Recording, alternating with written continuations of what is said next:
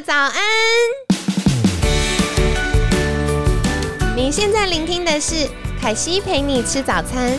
本集节目由好时好时提供，每天十分钟陪你吃早餐，聊健康。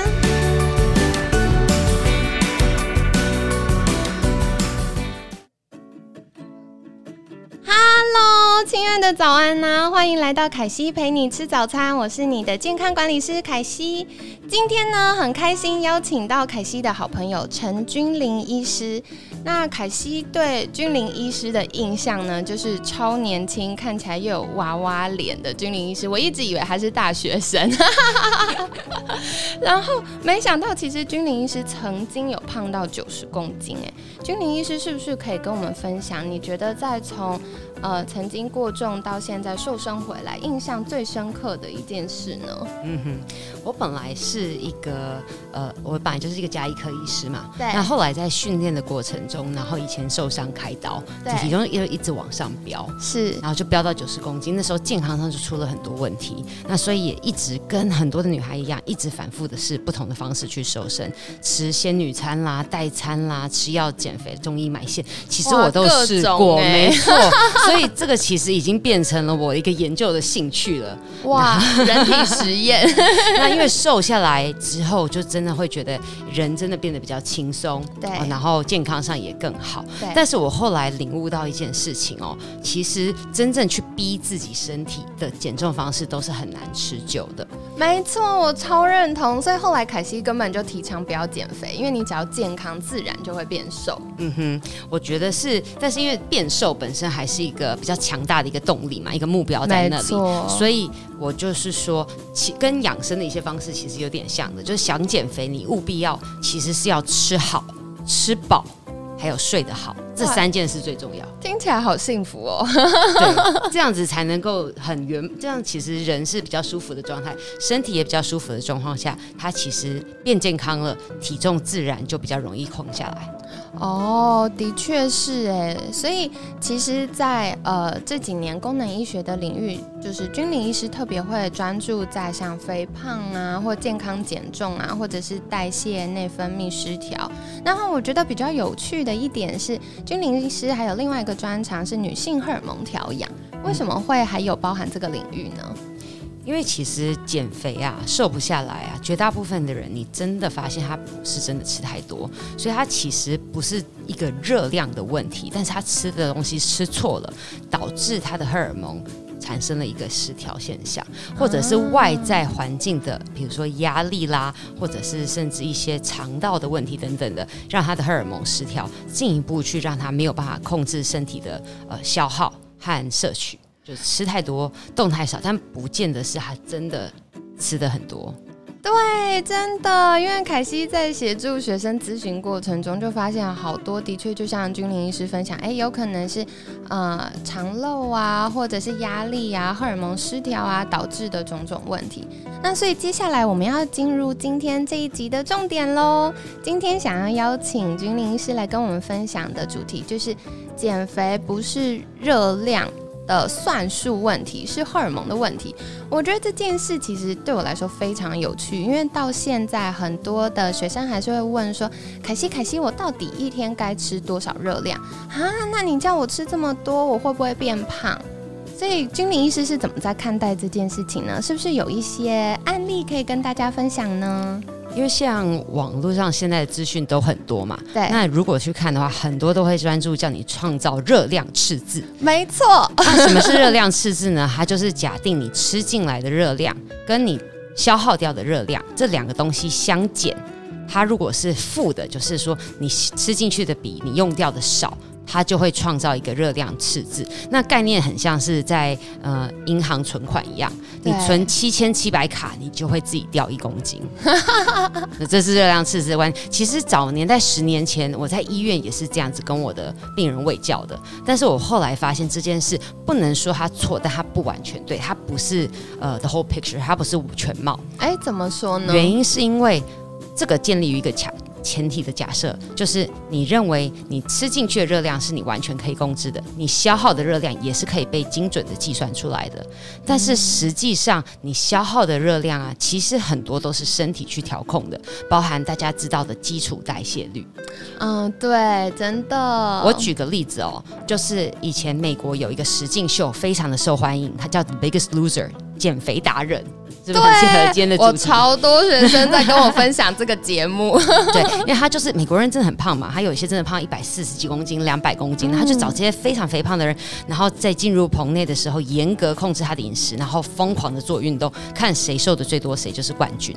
那这个研究其实提供了很有趣的素材，因为他们追踪了十四个历练的冠军，对，然后去看他们过了几年之后的模样，对，然后都发现非常的凄惨。十四个里面，什么呢？只有一个没有复胖，然后那个没有复胖，还是因为他又做了其他的减重的处置去介入，所以几乎每一个都复胖，有一个甚至后来胖到四百公斤。哇，我的妈呀！然后就病逝在躺床上，因为他完全无法动弹，好严重哦。那大家就会去说，一定是这些减肥达人的参赛者，他没有节目的压力之后，他就回归到以前的饮食，就开始大吃，然后懒得动，好吃懒做嘛。我们不是都觉得？肥胖的人都是好吃懒做，对各种糟精，对。但是其实他们没有，他很努力的控制他的饮食，他还是有维持有氧运动。哇，所以他很认真，可是还复胖，听起来好受挫。对，那就要去看为什么了。对，因为我们发现哈，他在体重下降的很剧烈的同时，基础代谢率是一定会下降，因为基础代谢率跟年龄跟体重有下降，嗯，都有关系。对，所以你体重下降，你的基础代谢一定会下降嘛。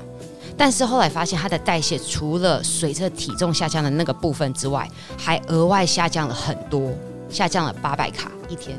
哎，这不少吧？这不少吧？听起来很惊人。你一天就可以吃超多东西。对你可能就少不能吃那个便当，你可能要少吃一个便当。所以你就算每天少吃一个便当，你也只是打平而已。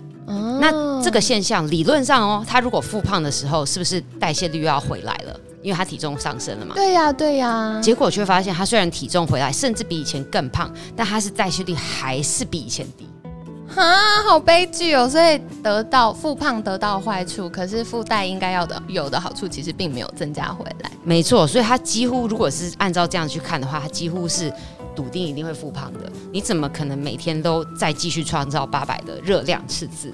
对，所以其实市面上有很多所谓的减重达人或减重专家，后来就会跟大家说啊，你停滞起来哦，复胖啦，那你就间歇性断食吧，然后从可能十四十，然后变一六八，然后变二十四，然后再来就哦，那就二十四小时八，三十六小时八，所以就越吃越少，越吃越少，嗯，但最后。还是会到一个底线，对不对？嗯，我也会使用断食或间歇性断食帮助我的客户减重，但是我会跟他强调，我们的断食不是要让你吃全程做极低热量饮食。对对，所以你在有吃东西的时候吃什么其实很重要，因为真正控制身体去调控我的代代谢率要不要下降，其实跟身体的荷尔蒙平衡有关系，跟身体有没有觉得很安全有关系。它是不是可以不用无止境的帮你降代谢？要不然身体会觉得说。我们现在是不是处于一个饥荒的时期？你现在外面是不是都没有食物了？那我为了要保护你，让你活更久，所以我只好把你的代谢减到很低很低，像冬眠一样。嗯，那甚至连一些产热的反应、保暖的反应都要被牺牲掉。所以其实减重减到长期吃低热量餐，还会觉得很冷，对，手脚冰冷，然后会掉头发，对，指甲就软软的。遇到好多学生跟我分享到，就是因为最近天气也凉了嘛，然后呃。开始手脚冰冷的啊，然后特别会一直要穿很多的啊，然后掉头发的状况都很多耶。嗯，因为在那个情况下，身体就会觉得你就算秃头也没关系，反正你至少会活着，所以我要把你代谢减少。你要合成头发需要需要营养，那你没有营养了，我就不要做这些事情了啊。所以对身体来说，美不美已经不是重点了，真的活下去，大家努力的活好哈。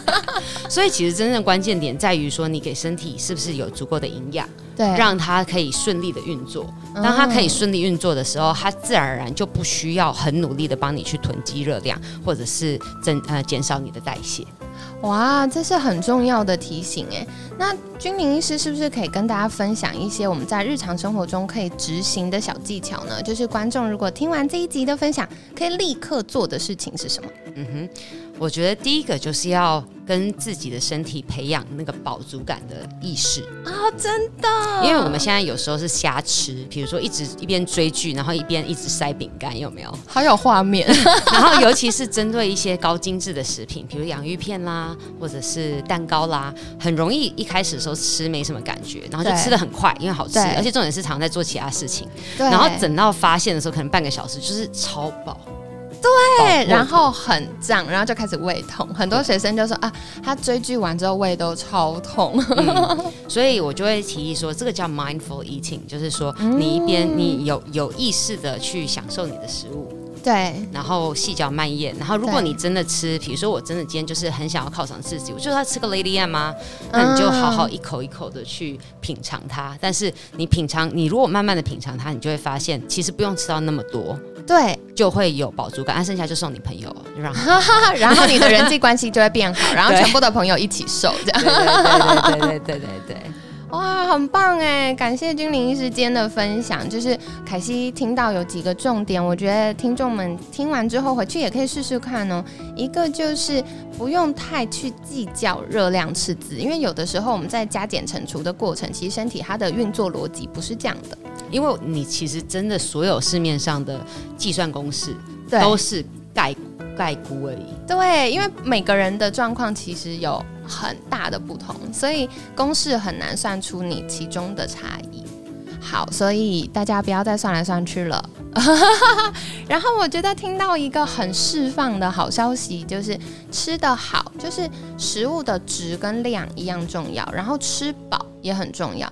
然后我觉得君临医师真的超大心的，居然跟大家说可以吃 Lady M，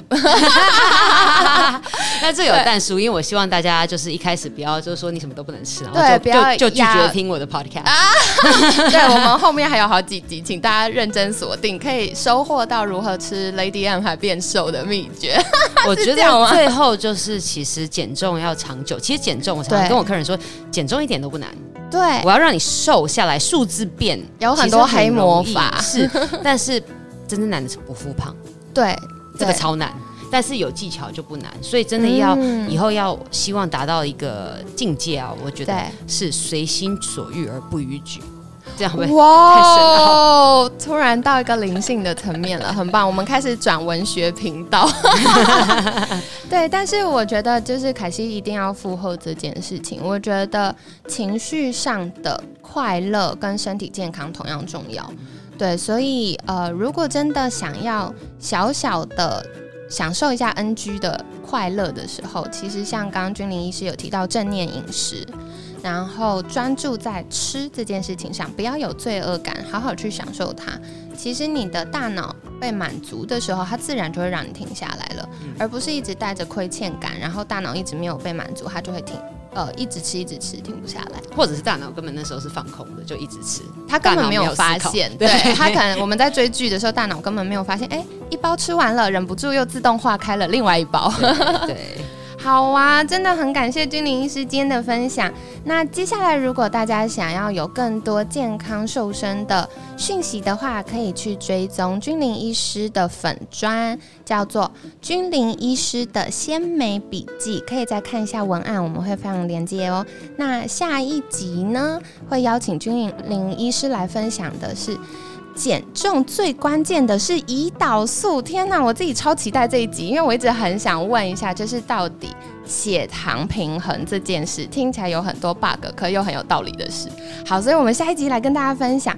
那今天很感谢君临医师的分享，每天十分钟，健康好轻松，凯西陪你吃早餐，我们下次见喽，拜拜。拜拜。